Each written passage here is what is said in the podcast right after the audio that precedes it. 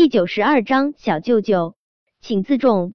叶维的声音越来越小，最后低的几乎听不到，严重底气不足。叶维真的觉得自己弱爆了。明明想要义正言辞的向陆廷琛表达他心中的抗议，最终他还是被他的气势碾压，溃不成军。强暴！陆廷琛的一张俊脸，黑云压城城欲摧，在他心里，他就是这样。陆廷琛一把将抖得跟秋风落叶似的叶维抓进怀中。叶维，在你心中，我到底是个什么样的人？小舅舅是个什么样的人？叶维一愣，小舅舅金贵冷傲，高不可攀，在海城是天神一般的存在。他崇敬他，仰望他，但有时候他的行为又会让他无法理解。他也会怕他，想要逃避他。比如说，今晚见叶维不说话，只是妄图挣脱他的怀抱。陆廷琛皱了皱眉：“你很怕我？不是。”小舅舅，我是尊敬你。叶伟咬了咬唇，所以小舅舅也希望你的所作所为能够担得起我的尊敬。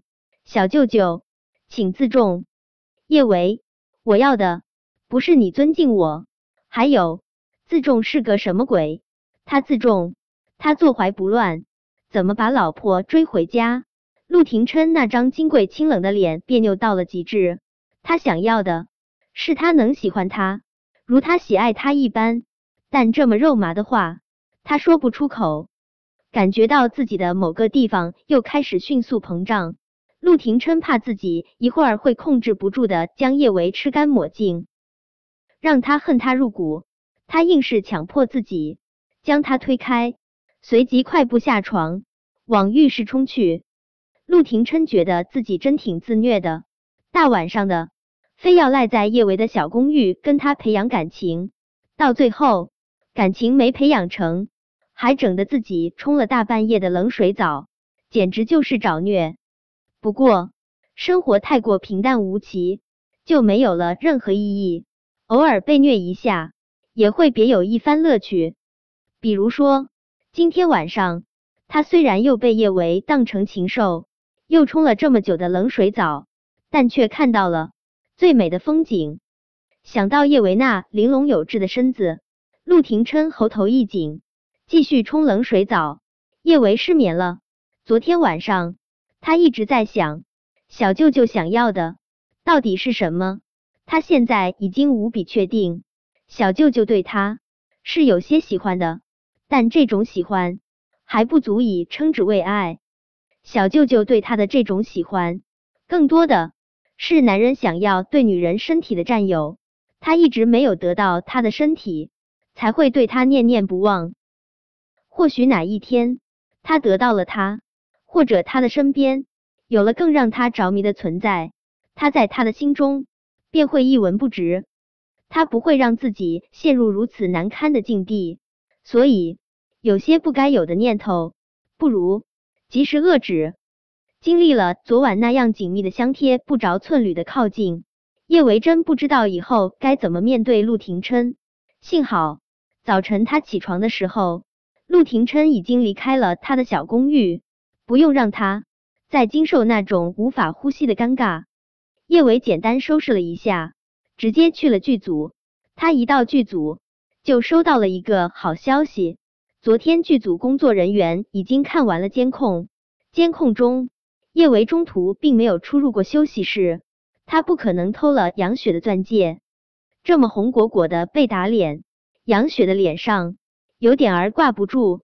但他毕竟在娱乐圈混了这么多年，这点儿小事还不足以对他造成什么影响。他没有如大家预料的一般继续咬着叶维不放，或者是推出挡箭牌，将自己衬托的多无辜。他直接向叶维道歉。说是昨天的事情，的确是他陷害的叶维，他就是嫉妒叶维长得比他好看，他想教训一下叶维。杨雪的解释率性中带着可爱，虽然他做的事情的确很不对，但这种主动认错的态度也在剧组拉了不少好感。叶维也没想到杨雪会直接承认是他陷害的他。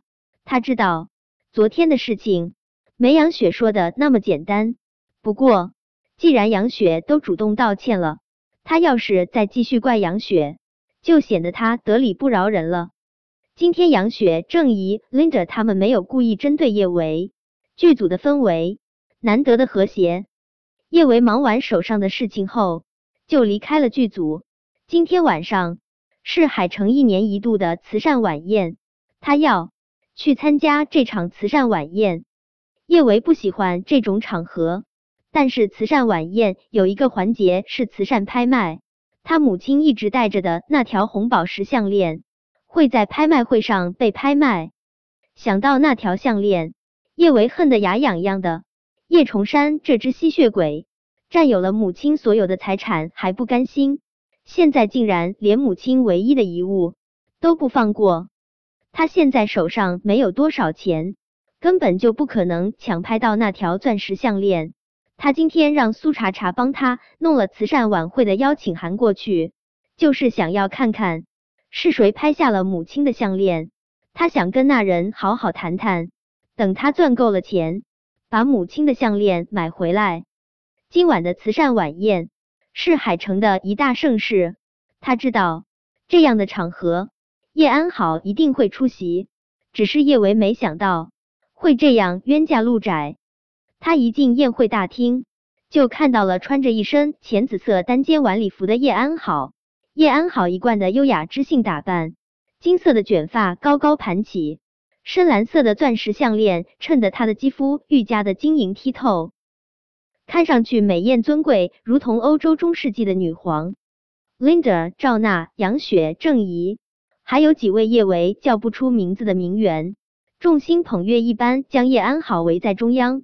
叶安好一颦一笑间都闪闪发光，大厅中不少男人都对他投去惊艳的目光。叶安好已经习惯了男士们或是欣赏或是觊觎的目光，他的一举一动愈发的从容优雅。这场晚宴显然成了叶安好的主场。叶维今晚只想看到是谁拍下了那条项链，不想多生事端。他淡淡扫了叶安好一眼，就往一旁的角落走去，等待一会儿拍卖会开始。叶安好他们也看到了叶维，他们却打算让叶维今天晚上不得安宁。叶安好对着赵娜使了个眼色，赵娜就一把抓住了叶维的胳膊。叶维，你这样的身份也能进这里偷偷溜进来的吧？赵娜的眸中满是不屑，他已经知道叶维并没有跟陆廷琛在一起，他有恃无恐。不等叶维说话，赵娜就扯着嗓子大声叫道：“今晚的门卫是怎么回事？